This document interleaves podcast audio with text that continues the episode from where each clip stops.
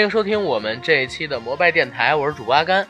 大家好，我是小九，非常高兴呢，又能在空中和大家见面。这是我们摩拜电台的最新一期节目，然后也是第六十七期，不是 六十七期，对，六十七。最近更新太快了，我本来想说又是很久没跟大家见面，后来想不对，好像刚刚才更新了六十六期追龙，我操！又是很多个小时没有跟大家见面。哎，对对对，一日不见如隔三秋，大家都已经一年没见了。今天呢，我们要跟大家聊一个不那么拘谨的话题，所以大家看我们两个人，九哥和我今天跟大家聊天的时候，也不用顾忌很多，我们俩也不用想剪啊怎么怎么样，因为聊的本身就是一个欢乐的话题。没错，我们也非常的自然。对，我们想聊一聊目前国内的这些喜剧团体以及喜剧创作当中的一些。问题或者说我们关注的点，当然也是借着这次羞羞的铁拳开心麻花的最新一部大电影上映，给大家做一个展望跟推广。所以我们分成两部分，这期节目啊分成两部分。前半部分呢，先聊开心麻花的发家史，还有他们这部戏羞羞的铁拳。后半部分呢，我们想针对目前国内比较知名的几个喜剧团体，比如说爱笑兄弟，比如说大碗娱乐，比如说。飞来即兴团队就是上海的那个今夜百乐门，还有德云社以及赵本山旗下的这些团体，还有目前国内比较活跃的个人，像是方清平、苗圃这一系的，跟大家来聊一聊他们的艺术生涯以及现在喜剧从业人员面临的一个困境，还有问题现状，对吧？没错，嗯。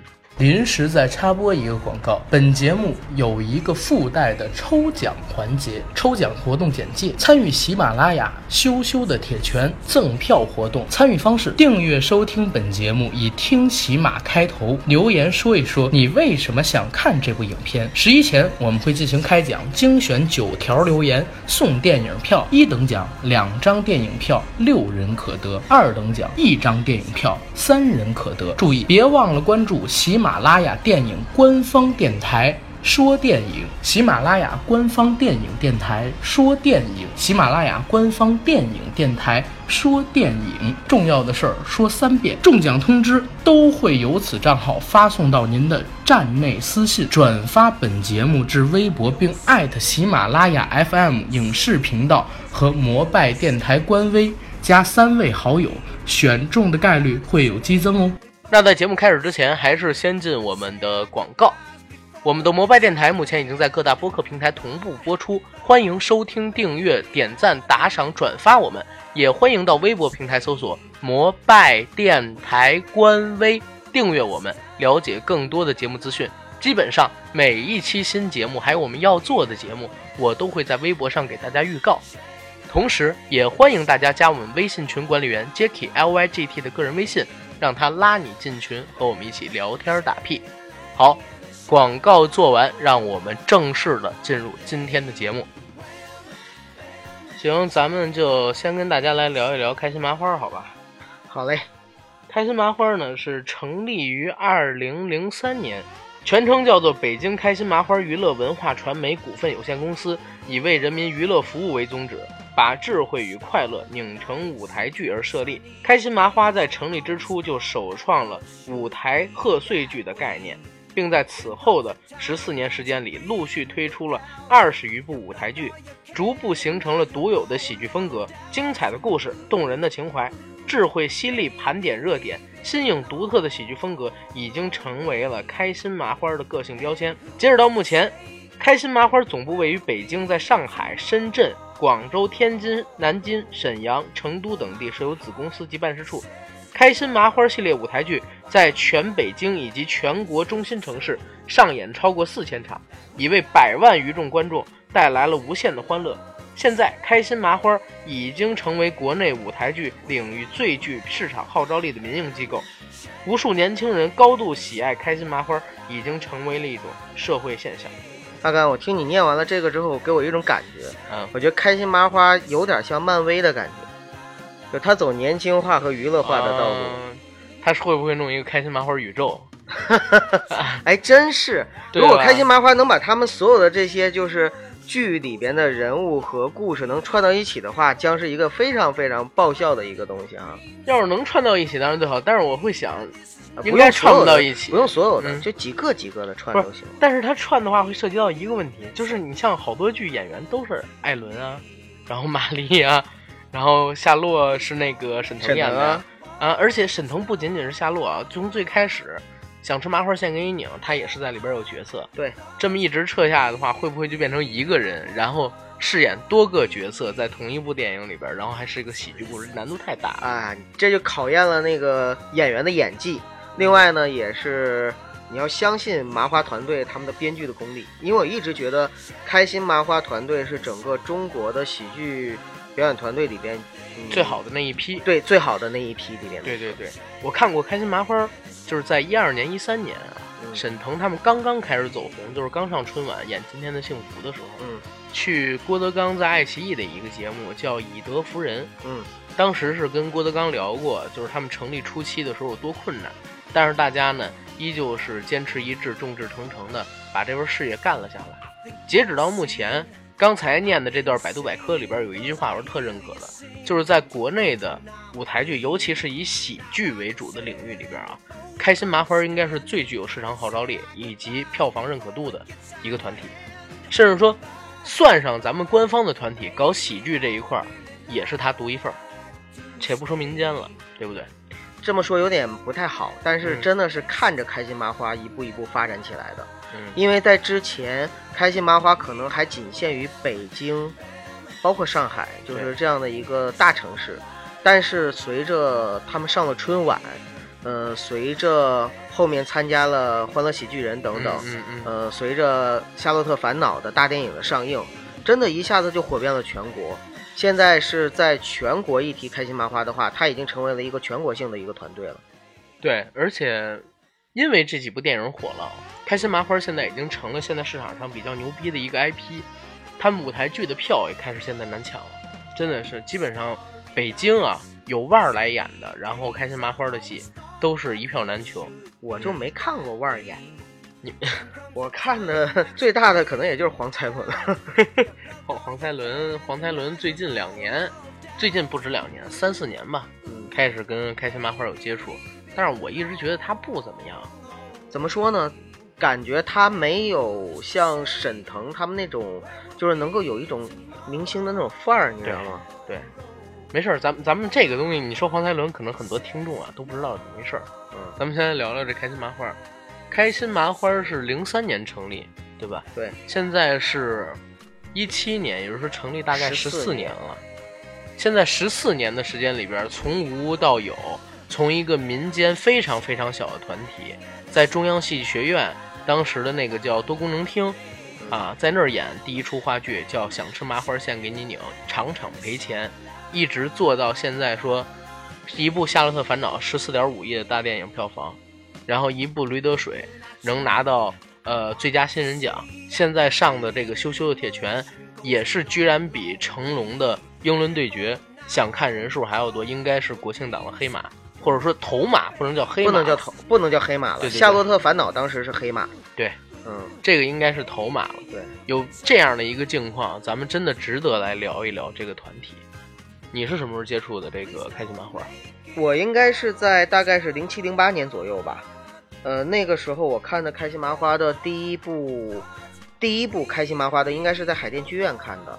呃，很早，对。呃，看的《索马里海盗》。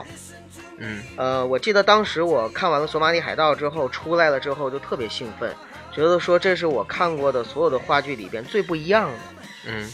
因为我之前也看过一些话剧，当时来了北京之后还是单身又无聊，嗯，然后不又不愿意打网游，所以很大的一部分业余爱好 就是就是去看话剧，是去看话剧吗？是去看话剧，所以当时跑了很多场子，什么朝阳剧院呐，什么那个话剧村呐，什么的，繁星戏剧村啊都跑，嗯，然后看了很多话剧，但是呢，那些话剧在我的印象里还是比较传统的话剧，有些是实验性质的。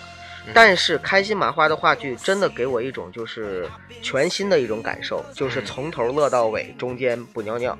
对，他们本子非常扎实。对，从那个时候就看到了他们的一个，就是整个团队非常的优秀，而且他们非常注重细节。嗯，所以看完那场之后，我出来就顺手买了前三部麻花的 DVD，嗯，买了之后回去看周晓鸥吧，张小鸥还是周晓鸥？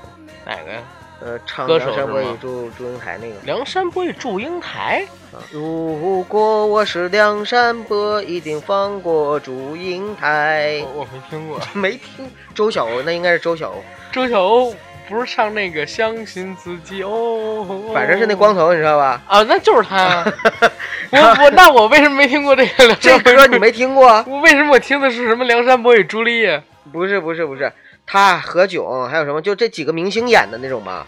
然后我真的觉得明星演的这个，嗯，不好笑。哦，你说的是那个他周晓鸥最开始演这个开心麻花剧是吧？对啊，我知道我知道是怎么回事了啊。OK，后来呢？后来然后就开始看开心麻花，后来看了他的《江湖学院》，嗯看了他的《理查的姑妈》，嗯，还有嗯看了他的《夏洛特烦恼》，也不是每年都看，因为后来呢，就是基本上就很少去看话剧了，工作嗯忙。但是基本上我看的话剧到后后期的时候，都是在圣诞档或者是一些节假日的时候，然后嗯，陪着家人或者是陪着自己的女朋友去看。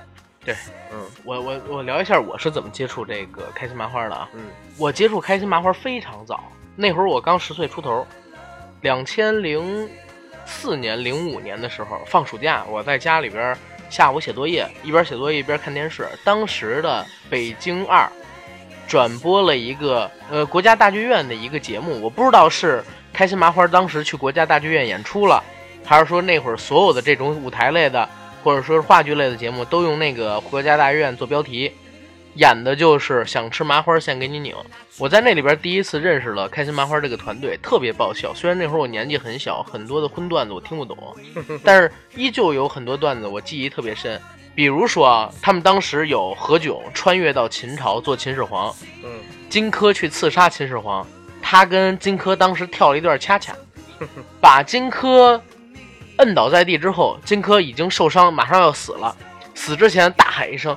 剁吧剁吧，刨坑埋了，就是这样的段子会非常多，有点像周星驰那种后现代啊、无厘头啊等等。我是第一次在电视上看到相声、小品以外，然后这么好的喜剧。虽然那会儿我很小，但是我能笑出来。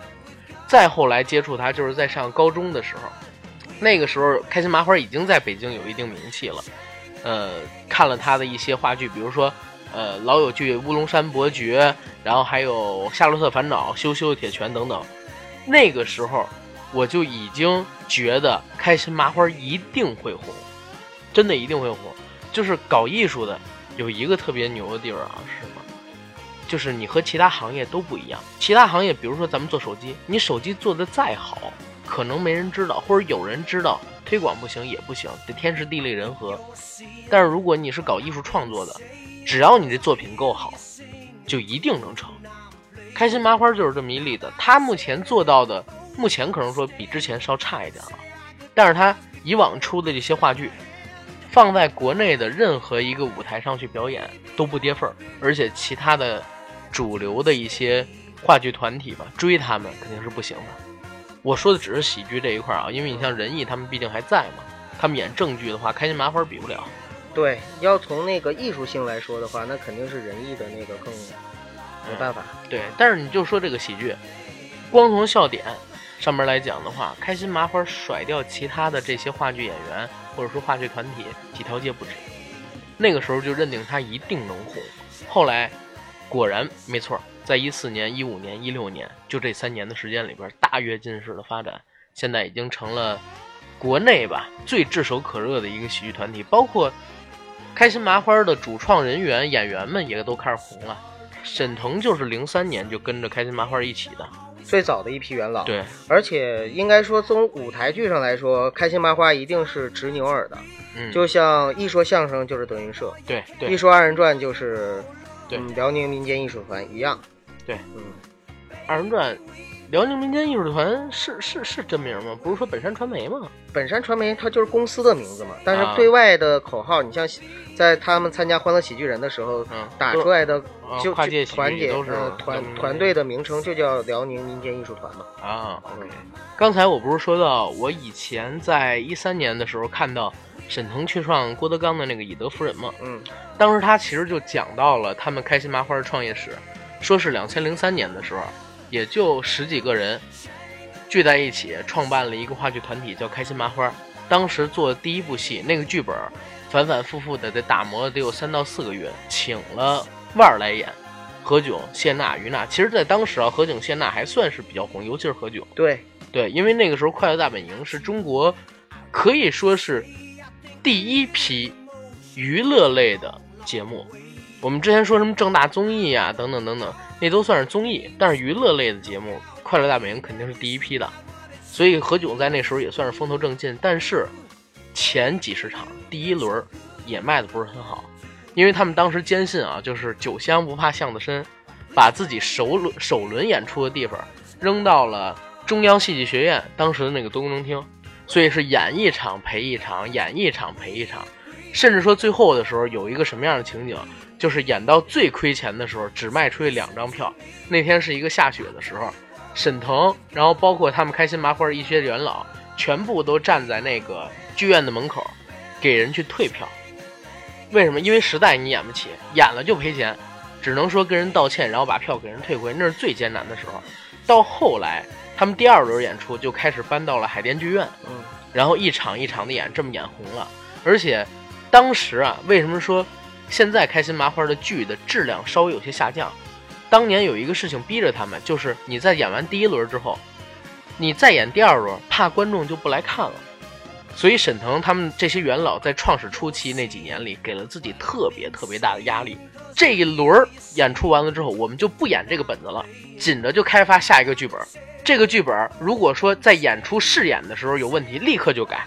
只要这包袱没响，立刻就改，改成一个能响的包袱。所以所有开心麻花剧啊，在前期都是被打磨过无数遍的。但是到了后来嘛，现在也是一年他们开发得有四五个剧，然后也变成了一个上百人的团体。这个团队大了之后，自然就良莠不齐了。对，很多东西是是这样，没办法。良莠不济，良莠不济。对，谢谢纠正，又学到了一个字儿。不是我得纠正你，你知道吗？咱们这个呃评论区吧，一群评论家呢，我怕他喷咱们，你知道吗？没事啊，你就你就像是我聊哪个问题啊？我聊啊，对，我想起来了。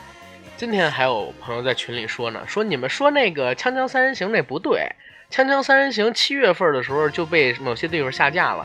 我说我在群里回道，我说嗯，我在节目里说了，我说七月二十号开始，《锵锵三人行》的节目就在某些地方下了，然后只能到那个油管跟那个 B 站上面去看，然后九月十一号开始就直接停更了。我说这位听友，你其实是。没有仔细听我们说的话，然后你就在群里直接说我不对，那我要是不回复你，让其他的听友看见了，可能就真成了我们不对了，就被带节奏了。对对对，呃，当然不是说这位听友不好，但是确实是，这还是在咱群里我能看见的，有更多的人，我靠，这评论家真是一个一个牛的不行，什么东西都懂，真的。就是我们评论一下薛之谦这事，问我们为什么没有女性视角，我当时我就懵逼了。大老爷们儿让我整啥女性视角？对对对，我说我们。三个大老爷们儿，我们怎么用女性视角去考虑问题？真的，这本来就是。关键你都不知道，我们仨在录节目的时候都戴着胸罩呢。下哎，下次真的，下次戴着胸罩，然后咱们仨用女性视角去聊一个问题。我这么一说，人又说我们奔着下三路去了。哎，不是，我觉得人家会说，你看他们仨一装癖，每次都戴着胸罩录节目。我操！啊，行了，不用管这些评论家，咱做好自己就行了。嗯啊，有的是人支持咱们。咱们刚才说到哪儿了？说到沈腾说开始的时候的创业的艰辛，对，嗯，后来慢慢的开始过好了。真正让开心麻花有转机的是什么？其实是上了春晚。对，真的从那时候开始，他是变成了一个全国的观众都知道的一个团体。之前他只在北京，对，只在某些城市，不大型城市，真的小型城市是吃不香的。咱们老骂春晚啊，说春晚没有新意，春晚现在越来越套路化、故事化。春晚上边的作品就是同一个团队，春晚上的作品不如他们其他时候演的作品。但是你不得不说，春晚这影响力还是国内目前所有的节目啊，所有的节目只要是电视平台啊，或者说网络平台播出都比不了。那是，他这一场晚会最起码覆盖大半个中国，观众有多少人？对呀。就是任何一个节目都不可能有像春晚那样的一个观众的，而且是直播的节目的那种关关注度。开心麻花当年在上了春晚之后，立刻啊，就是广告也有了，赞助也有了，同时他们拍的那个《夏洛特烦恼》也拉到赞助了。《夏洛特烦恼》，你别看成本几千万，这对一个搞话剧的团体而言，真的是太多了。因为搞话剧的团体，它靠的就是门票收入。，对，呃，几乎不赚钱，在国内啊，在国内。后来它上市也是因为《夏洛特烦恼》成功了。对，你知道咱们目咱们国内的这些话剧啊，最贵的门票千八百块钱，还不一定能卖出去。对，卖的最好的永远都是一百八六十的。对，啊，大家觉得我看你一个话剧，我在网上也能看，我不看也行，我凭什么要来花钱花这么些钱来看？咱们国内没有这个传统，或者说以前看戏的传统已经被，就是最近几十年啊，咱们政府因为搞了好多就是你知道免费的东西啊，因为社会主义嘛，慢慢的就大家不愿意付费，就像你说的，不愿意付费去购买知识，不愿意付费去购买这些艺知识产术作品权东，西。对对，嗯，你反而你在国外最简单的一个例子，大家知道，国外啊前呃这最近十年亏的最狠的一个话剧是蜘蛛侠，砸了七千万美金做的一个话剧啊，那是七千万美金的话剧，为什么人家敢做？因为是可以收回成本的。人家那边的门票真的是几十美金、上百美金都可以卖。嗯啊，你你演出一轮，全国大概五百场、七百场，咱不开玩笑，这个票房的收入怎么着也能覆盖一部分这个话剧的研发成本吧，对不对？啊，更不提什么赚钱了，咱国内这块完全是比不了的，收入差特别多，所以开心麻花真的在开始的时候是很难的，嗯，但是也就因为难啊，所以也有好的事情是什么？就是他们这一票创始初期的团队啊、演员啊，包括说编剧啊，都很有能力。剧本儿，因为他们压力大，要求不断的创新，所以呢，在打磨剧本这方面、创意这方面都领先了其他团队太多。演员呢也是，因为就这么些人，一轮又一轮的演，而且不像咱们官方的有工资，就得不断的演，每年要跑几十场甚至上百场的演出，然后呢还要每还要时时刻刻的面对观众，接很多场的戏、话剧，一个一个演技打磨的很自然。对吧？你看上综艺节目，人家沈腾的这个反应能力绝不是一般人能比的。你常年在话剧舞台面对观众的人啊，他这个现场临时的反应能力，超过电影演员，超过电视剧演员，不是一成半成。呃，都说话剧或者说舞台表演是检验演技的一个试金石。对，你你再明星、再小鲜肉、再火，你上个话剧舞台，你看看，如果你在话剧舞台上你还能够演得非常棒的话，那才是真正的有戏。对，你像陈道明啊、濮存昕啊，大家就是这些老艺术家，我现在都得叫老艺术家了对。他们六十多岁了。对啊，他们都更乐于去在话剧舞台去展现他们的实力。对，之前咱们聊过一个话题啊，就是好多国外的演员觉得拿奥斯卡不是最高奖，对，觉得拿艾美奖也不是最高奖，金球奖也不是最高奖，什么是最高奖啊？觉得拿到戏剧界戏剧界的托尼奖，嗯，哎，这个是真正的最高奖，表演艺术领域的。就是圈儿里人，对圈儿里人什么东西是哎含金量高的。对因为你玩话剧，你会发现啊话剧没有剪辑，没有一个镜头拍 n 遍，就是行云流水一场戏，行云流水一场戏，两个小时的台词，有可能啊，我我见过，当时去也是中央戏剧学院附近的同好剧场，我老去那边喝酒看书去，看过两个老外演的一个小话剧，叫《愤怒的鹿》，真的是七十分钟啊，俩老外在那儿几乎没有任何的道具。舞美也没有转场，就在那儿干唠，唠了七十分钟。就这种水平，目前国内的电影演员、电视剧演员有几个能做到？那话剧演员，你必须每个人都能做到，要不然的话，你演不了这个话剧，人也不认。而且下边观众的反应都在你的面前，你还要把自己的表情啊、台词啊，尽量的让演员、让观众们能听得清楚、看得清楚，这个难度特别大。所以为什么说话剧演员演得好的，到了电影舞台上一样能发光？就像是去年《驴得水》里边那任素汐，嗯不，也拿了一个最佳新人吗？对吧？对最佳新人。你要说到话剧，真的是这样。我大学的时候呢，自己创立了我们学校的唯一的一个话剧社，话剧社团。当时我们创办了这个话剧社团之后啊，有点像开心麻花最开始的时候，就是一穷二白，什么都没有，连演员都没有。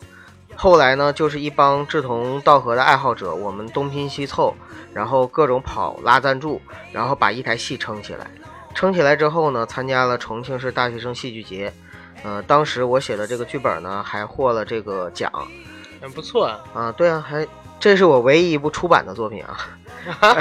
哎呦操！然后，但是因为啊，就是当时我们是属于非常民间的，然后我们正好赶上了一个政治事件，就是我们跟呃西南师范大学合并，而西南师范大学那边呢有一个几十年的老牌的话剧社，就是他们文学社由他们的教授挂帅的一个老牌的话剧社，叫实验剧社。然后呢，实验剧社那边呢参演是演了一场《雷雨》。然后雷雨呢排的是特别的棒，当然了，跟仁义的没法比啊，但是也是已在学校这个范围对，在学校的范围里边的话，已经能够在全国巡演了，呃，所以呢，那个时候呢，我们是被他给 PK 下去了，嗯，也非常正常，因为对我们的那个戏，呃，可以说就是一些完全就是爱好者，连别说专业，连业余都算不上的爱好者，来摸着石头过河的那种。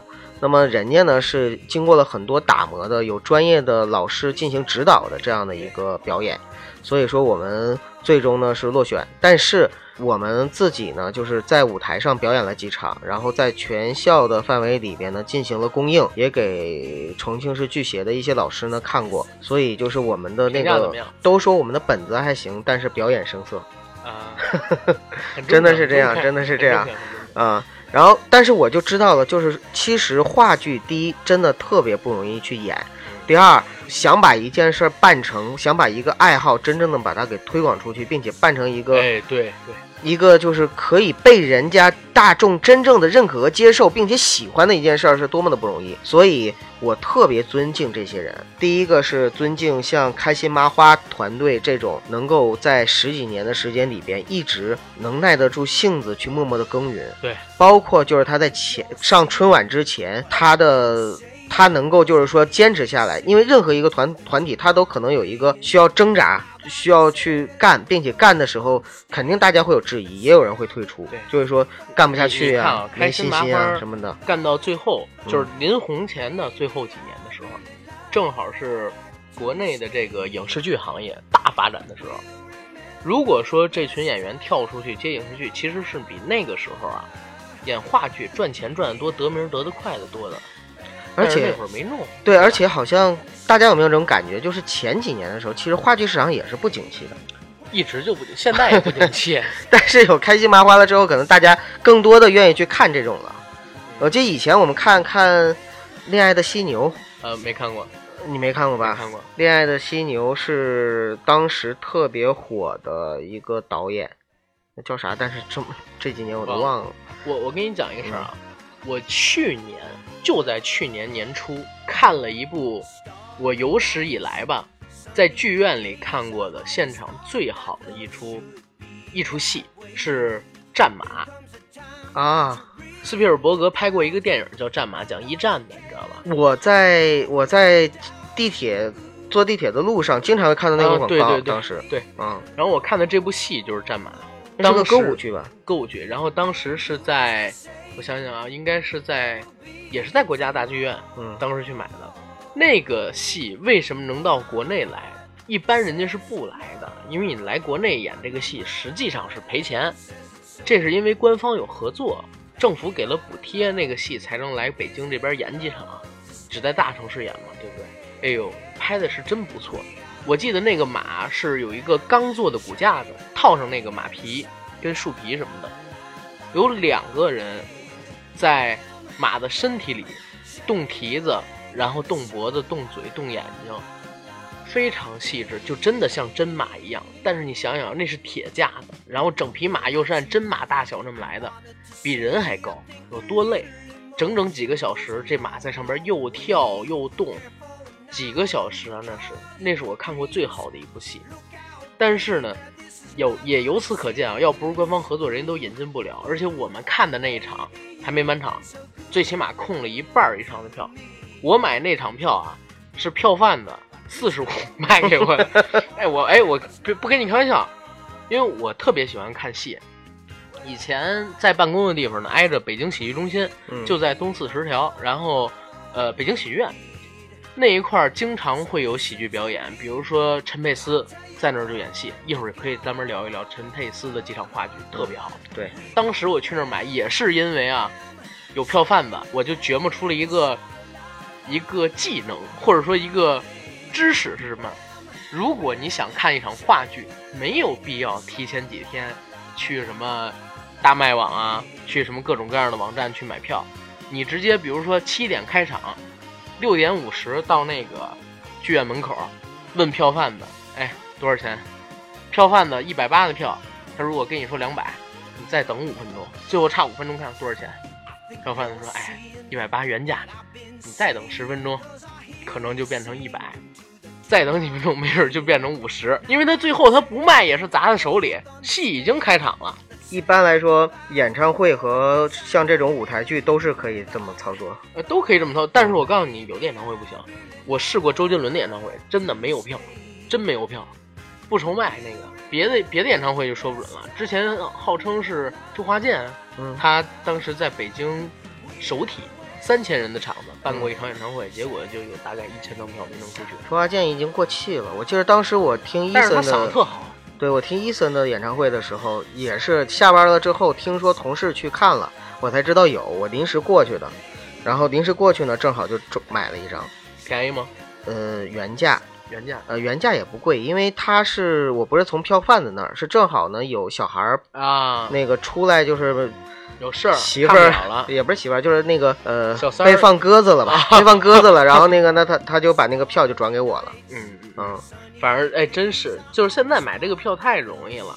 哎，你不要这么说，我觉得我们有点秀优越了，因为很多的很多的就是其他的兄弟城市的，他们可能没有像我们这样丰富的文化土壤，他们看看一我我说的，因为因为我我说的不是，这个，我是说就是现在啊，想表达的观点是什么？就是这个票真的很难卖出去，嗯对不对？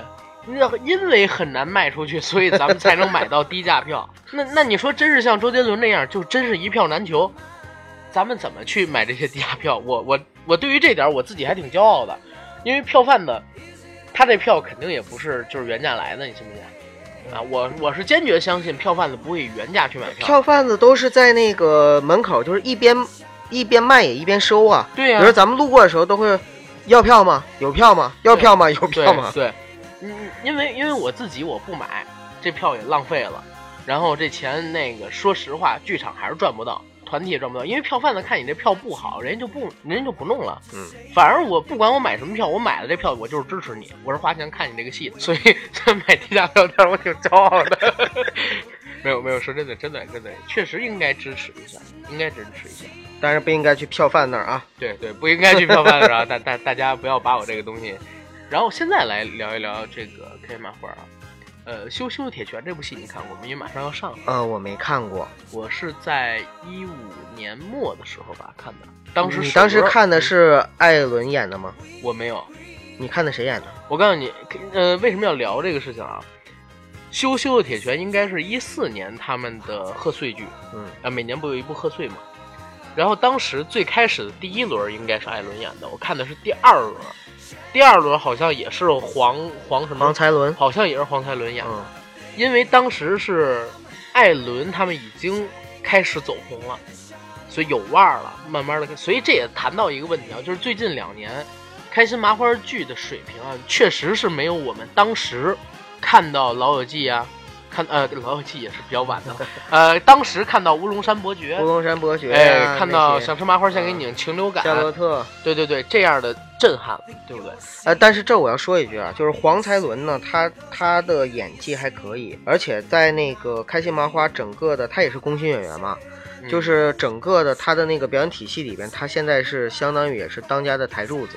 对，当然了，其实说实话，现在开心麻花作为一个公司来说，他也在不断的去推陈出新，就是他在捧这些人捧红的时候，也是在一波一波，或者说一个一个去红。沈腾肯定是最红的，对沈腾完了之后呢，那个上跨界喜剧人呐、什么欢乐喜剧人呐、什么的，就是长远他们二呃，三 P 的就对开，始，长远、艾伦什么的开始就捧他们。后来是王宁，我记得也上过，然后对，王王宁也不错呀。呃，王宁，但是王宁吧，他之前已经红了，对，所以呢，就是拍了《废柴兄弟》是吧？对他这个戏呢，就是在那里边成绩并不是特别好。黄才伦呢也上了，但是黄才伦就是，我觉得是一种失败，就上了之后，不但没红，反而呢就是表现的非常的不出彩。对，嗯，其实我我是我是想说一个问题啊，这个《欢乐喜剧人》第一季的时候，我觉得基本上也没啥黑幕，嗯。也没什么勾心斗角的事儿，因为没有郭德纲嘛，不是因为第一季的时候真是没怎么红，嗯，对不对？尤其是第一季的前四五期、五六期，连点关注度都没有，都是到后半期的时候、后半季的时候才开始有很多的关注度。所以第一季的时候啊，他那个沈腾夺冠，我觉得还是比较靠谱。包括啊，咱现在说贾玲发展的越来越好，真是越来越好。嗯，但是在当时，《欢乐喜剧人》第一季的时候，请贾玲这些人过去啊，实际上大家并不是特别认他们的喜剧造诣。凑人儿，对，嗯，真的是凑人，就是因为这个才火起来的。大家也都没想到，等等到了《欢乐喜剧人》第二季的时候，就开始各种说什么黑幕。第一季的时候，为什么没人谣言黑幕呢？因为大家不关注，也没有商业价值。但是第二季开始有人传黑幕，传各种，因为它有了商业价值，所以也可能开始逐渐有了黑幕。而且关键就是德云社参加，然后郭德纲呢又做主持，这个一定也是有关系的。因为你看到最后，老郭亲自下场嘛，第二季嗯，到了第三季，他就是生捧，第二季就是捧岳云鹏，第三季就是捧郭麒麟。但是，但是我觉得这个《欢乐喜剧人》有点像电影啊，因为好多电影都是 第一集，就像这个《欢乐喜剧人》第一季一样，拍的很好看。第二季呢，是在原有基础上升级，变得更好看。虽然可能欠缺一些新意，但是更好看。等到第三季就不行了。对，就开始无力了。呃，《欢乐喜剧人》前两季基本上，第二季我看了最多遍，嗯，第一季我基本上每个小品也都看了，可是到了第三季我就没怎么看。就说到《欢乐喜剧人》啊，因为我们在聊开心麻花嘛，嗯，我身边的人，我了解的，都觉得说，在整个《欢乐喜剧人》的舞台上面，开心麻花的剧本是做的最漂亮、最扎实，舞台舞美，舞美舞台舞美也是做的最好的。对对对。嗯，我觉得啊，就是在开心麻花参加第一届《欢乐喜剧人》的时候，直接是把国内综艺啊搞这个小品这一块儿的直接提了一个档次。嗯，他们最开始引入了，不能说最开始引入啊，但是真真正正每一个小品都有舞美啊、转台啊这些情景设置的，然后并且推广开来的，他们是第一个。他专业呀、他对他就是做舞台剧的。，哎对，你看到了第二季、第三季，越来越多的小品啊，尤其是贾玲，贾玲算是我为什么说的越来发展越好了。贾玲也是去年吧，在参加跨界喜剧王还是喜剧总动员还是啥节目，在浙江台的那个演了一个我觉得他目前演过最好的小品。你好，李焕英。啊，对嗯，啊，你好，李焕英演他妈那个，对，然后那个小品就是借鉴了很多开心麻花团队的影子，对不对？就是转场舞美，也有这种穿越的设定。嗯包括就是后来潘长江和对对，蔡明他们演的小品，你就会发现比春晚的小品，他那个舞台布景啊、配置、转场什么的都要强。为什么？因为他们也其实在学习。对，也在学这个开心麻花团队的这个手艺，他们这手艺真的是挺强的嗯，啊，我是这么认为。然后回到《羞羞的铁拳》这部戏上啊，咱们俩又聊远了。《羞羞的铁拳》这部戏，我尽量不跟大家剧透。其实它是讲了一个男女互换的故事，然后里边穿戴了一些功夫。你看到“铁拳”两个字吗？这部戏值得说的地方在于哪儿？就是因为它是最近两年刚刚出来的，对时下的这些热点的关注啊，包括说流行词的运用，相对于《乌龙山伯爵》也好，然后《老友记》也好，还有《情流感》也好，这些戏都更贴合一点儿。我们叫什么叫接地气？这部戏的笑点频率非常的高，符合了开心麻花之前的一贯的概念。他们每一部戏基本上号称是两分钟一个笑点，两分钟一个笑点。为什么要做到两分钟一个笑点？让你不太累，但是呢又能每隔一段时间就把情绪激起来一次。你知道，人不能一一直绷在一条线上，哪怕是情绪高涨、欢乐也不能绷到一条线上，否则到结尾的时候，你很难找出一个能超越这一大段的东西，把这尾收起来。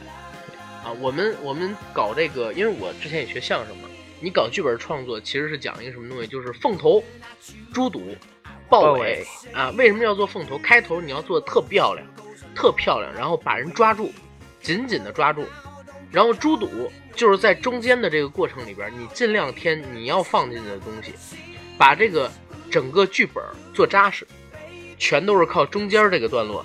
当然也有人放在开头啊，这都是这都是变化，但是主体上都是把你想要杂糅的东西放在中间这些段落里边去，让人更充实的看到这个剧本要表现出来什么。没错。到了结尾，豹尾，豹尾是什么特点？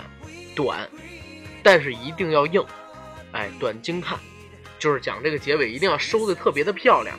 这是凤头、猪肚、豹尾，任何的作品，包括说喜剧作品也好，也就文学作品基本都这样。哎，对，尤其是喜剧作品，我觉得更容易理解。比如说，咱们看那个《夏洛特烦恼》，《夏洛特烦恼》就是一个特别典型的凤头、猪肚、豹尾的一个故事。凤头，他在开始的时候给了你一个穿越、烧窗帘、撕书、打老师，而且开头闹了一个婚礼，就整个前十五分钟吧，或者说前二十分钟、前三十分钟，都是特别特别好的一个开头。猪肚是他穿越以后经历的种种，这段的时间跨度大家看啊非常长，包括他上什么春晚，跟王菲一起，包括他上奥运会。还有上他那个选秀节目，啊，对，选秀节目等等等等，就是以快镜的方式啊，直接过了好多年，而在这些年里边，他经历的事情全都要给你写出来，要不然的话，他最后人物在转换思维的时候，你不会有认同感，而一到了结尾，就是短小精干，对不对？穿回去，然后让你觉得哦，原来这个事情是这个样子的，因为中间还有开头，它才能变成现在这个结尾的样子。所以这就是一个非常符合凤头、猪肚、豹尾的剧本。就是其实我对《羞羞的铁拳》的期待呢，建立在两个信心上。第一个信心呢是之前看过那么多开心麻花的戏，开心麻花的所有的舞台剧，就像你刚才说到的，都经过了很很多次的打磨，它的每一个笑点、每一个包袱都能响，而这种响呢是经过了很多观众的检验的，而且它不俗，就是对对它的这些包袱不是说像那种就是抖机灵或者说去膈应你的那种。说实际上，我挺看不上某些就是完全靠这个就是自己丑化自己啊，去去膈应膈应你啊那种，让你就不好意思尴尬的笑。开心麻花不是，我我刚才我要跟大家说一句啊，我已经帮九哥 P P 掉了某些人名儿，所以九哥现在呃在说某些人的时候，他话有点不自然。你接着说，但是开心麻花的笑点都是让你能够会心一笑的。你看第一轮表演和第二轮表演，同样的一部戏，它可能主线是一样的，嗯，但是它里边呢，甚至是包袱点，还有就是它的一些台词都是不一样的，因为它真的是在与时俱进。对昨天刚出了一个热点，它可能就会用在今天的舞台表演上。哎，对对对，所以呢，就是开心麻花整个这个团队，我会特别的信任。第二个信心是建立在之前《夏洛特烦恼》和《驴得水》这两部电影的这个制作水平上，就是它是非常好的把舞台剧的舞台表演，因为舞台表演跟电影毕竟还是不一样，对，但是它能够做到真正的把舞台剧里边所有的优质的优点的东西、精华东西呢，给它搬到了大荧幕上，它又根据大荧幕的这个特点呢，把舞台剧的一些拖沓的、冗长的，在现场要抓观众的一些东西，把那些在电影上不需要用到的，它给很完美的去舍弃了。比如说，如果大家看了《羞羞的铁拳》这部电影之后感兴趣，可以再回过头来去看一看话剧。我当年就是看了《夏洛特烦恼》这部电影之后，我再回头看的《夏洛特烦恼》的话剧，一样精彩，但是却有不同的味道。哎，对这句话我很认可。所以呢，就建立在这两个信心的基础上，我认为《羞羞的铁拳》一定是我在十一国庆档首选进入电影院去欣赏的一部电影。嗯，其实它现在也是卖相最好的。我在这儿可以跟各位打个赌啊，不出意外的话，九成会是国庆档的票房冠军，破十亿肯定是没问题。呃，应该说是不出黑马的情况下，对，嗯，因为还有一个东西没给大家上啊，就是我们做了一个国庆档展望，里边大概有十四个电影，整个国庆档我们都聊了聊，该说的都说了。其实大家通过这件事情可以看出来啊，现在他的对手实际上没有能跟他正式 PK 的，对，唯一可能成黑马的啊，在我看来是啥？有可能是那个缝纫机乐队，因为他早一天上。啊，对，要是真是口碑特别好，它是个喜剧。缝纫机乐队全靠口碑，对，口碑上来了，它可能突破十几亿；口碑要是上不来的话，那可能也就几亿的票房。对，哎，我在这儿还想聊一个问题啊，就是很多的这个影评节目一直在聊开心麻花儿他们做的电影，说全部都是话剧直接照搬扔到电影院去。还真不是，我先说一个观点啊，不管它是不是，你在电影院里去看一个电影，我们是纯粹以普通观众的视角，我们不以什么影评人，我们不以什么电台节目然后主持人的身份说这句话，我们就以普通观众的视角。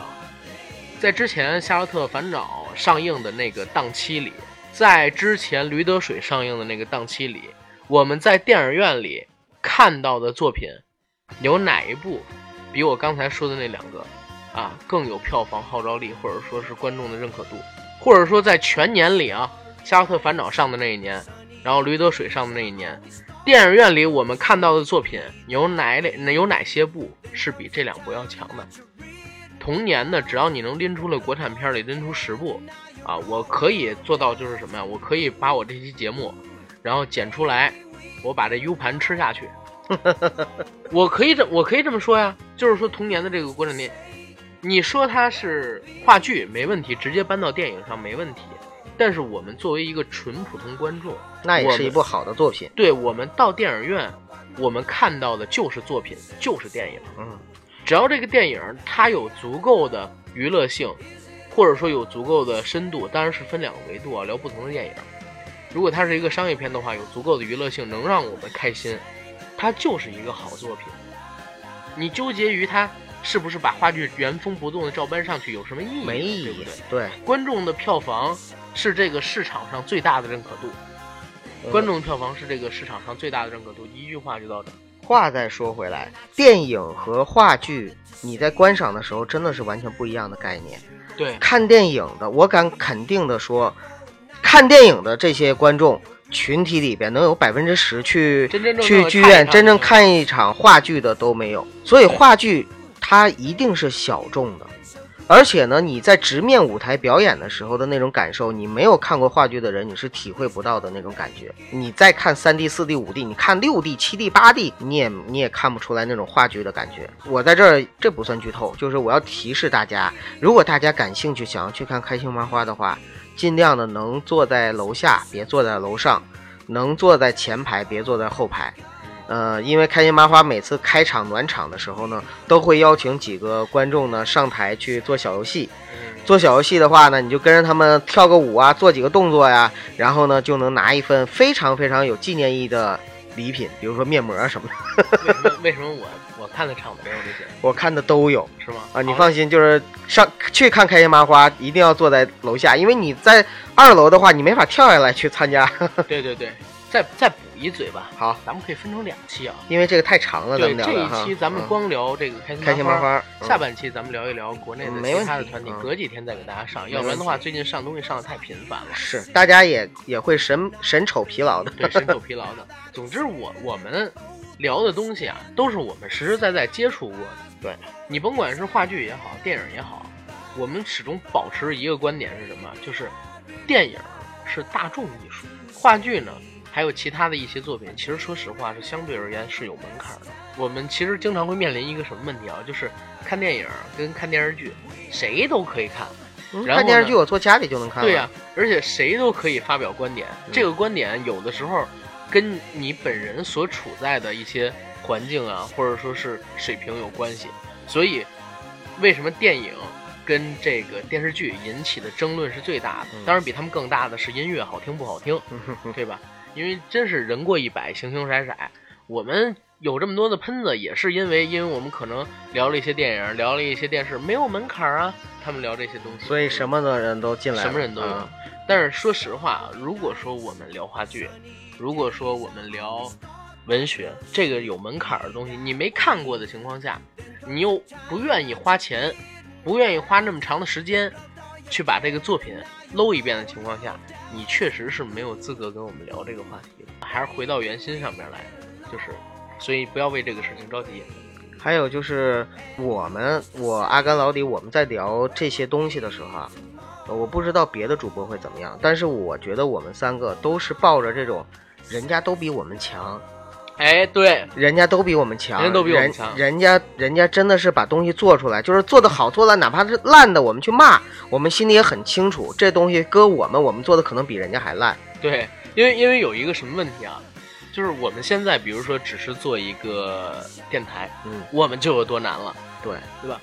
呃，九哥刚才说自己在上大学的时候搞话剧社，嗯，我上大学的时候我也搞相声社。我们每年最烦的一件事情是什么事情？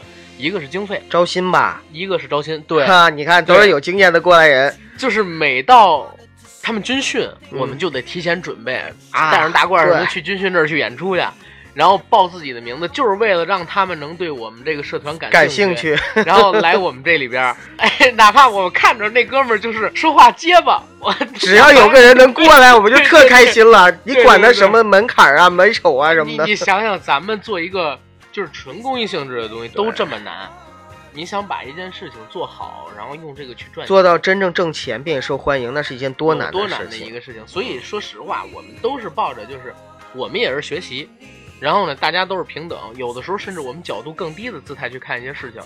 当然啊，我我也要说一个事情，就在我们六十几期节目聊人不猥琐那一期，嗯，有一个评论，我不知道是谁，应该也不是咱们的听友，可能是无意之间扫到的，可能是某某些呃明星的，对吧？他的粉丝说什么？直接说说那个我不喜欢阿甘他们骂人傻叉，说那啊个、那个，啊，说那个什么骂人傻叉很不尊重别人，然后呢，之前还骂过某些电台的某些人傻叉。